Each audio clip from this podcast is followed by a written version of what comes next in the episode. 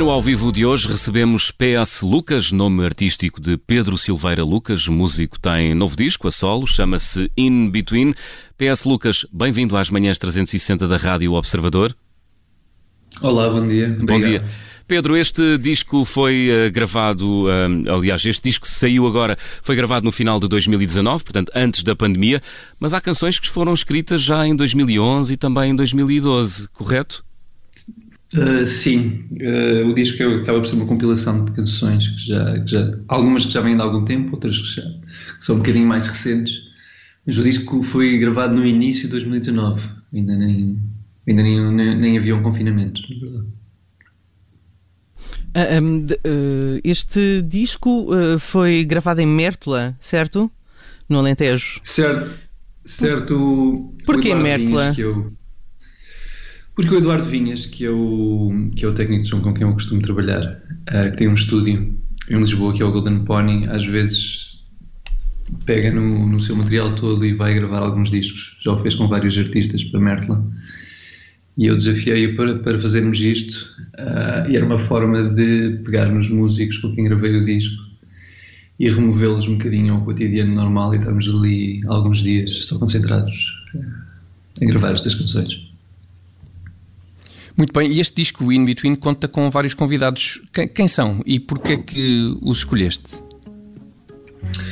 Uh, Escolhi-os porque gosto muito daquilo que eles fazem uh, e por algumas razões circunstanciais, porque são amigos ou ligados a amigos, pessoas estão um pouco à minha volta. Uh, quem são? Há um trio um, mais, mais próximo, que é o João Salver no contrabaixo, João Sousa na bateria e o David Agazier na guitarra, e depois há vários convidados pontuais tem o Augusto Macedo uh, e o Ian Carlo, que são músicos que tocam comigo noutra banda, Medeiros Lucas.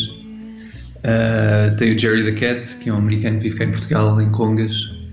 Uh, a Mandy, a Catarina Falcão, a fazer segundas vozes.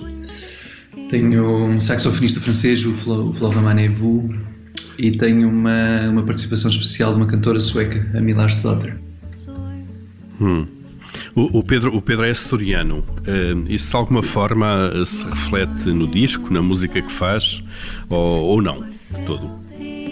Uh, eventualmente sim, não diretamente. Algumas canções são, eu acabo por aproveitar muitas vezes os tempos mais uh, de férias e quando tenho mais tempo, portanto, quando estou nos Açores para escrever.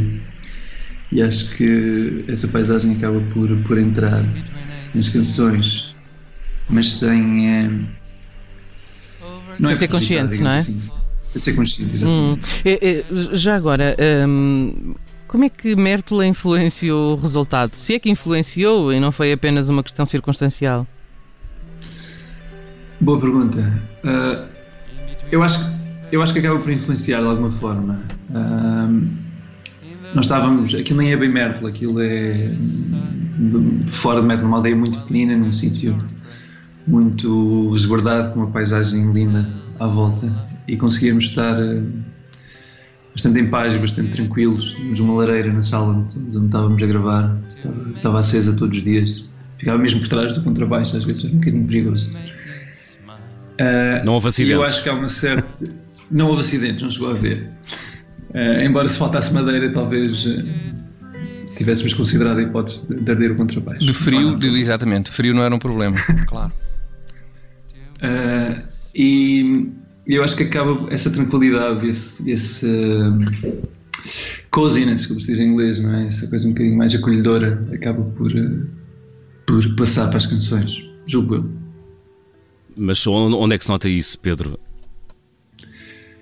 Não sei, eu acho que é um som, e isso depois também tem a ver com, com o técnico que misturou o disco. Há, uma, há um grande som de muita.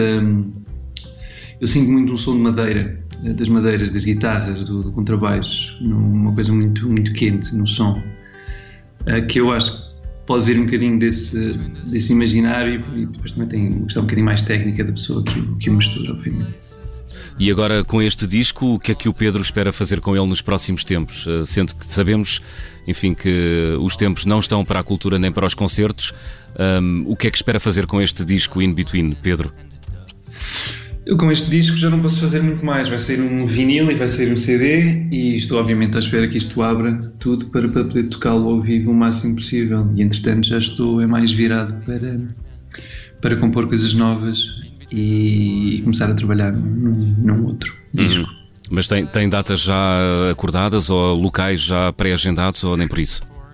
Uh, tem algumas coisas em cima, em cima da mesa. Tinha, tem um concerto que era a apresentação do disco agora no Music Box que foi adiado para, para as calendas de maio, não faço ideia.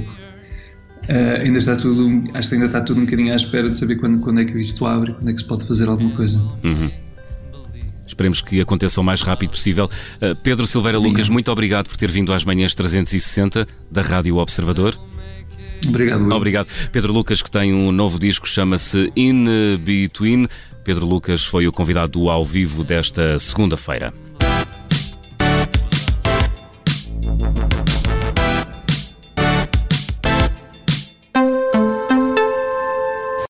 Obrigada por ter ouvido este podcast. Se gostou, pode subscrevê-lo, pode partilhá-lo e também pode ouvir a Rádio Observador online em 98.7 em Lisboa e em 98.4 no Porto.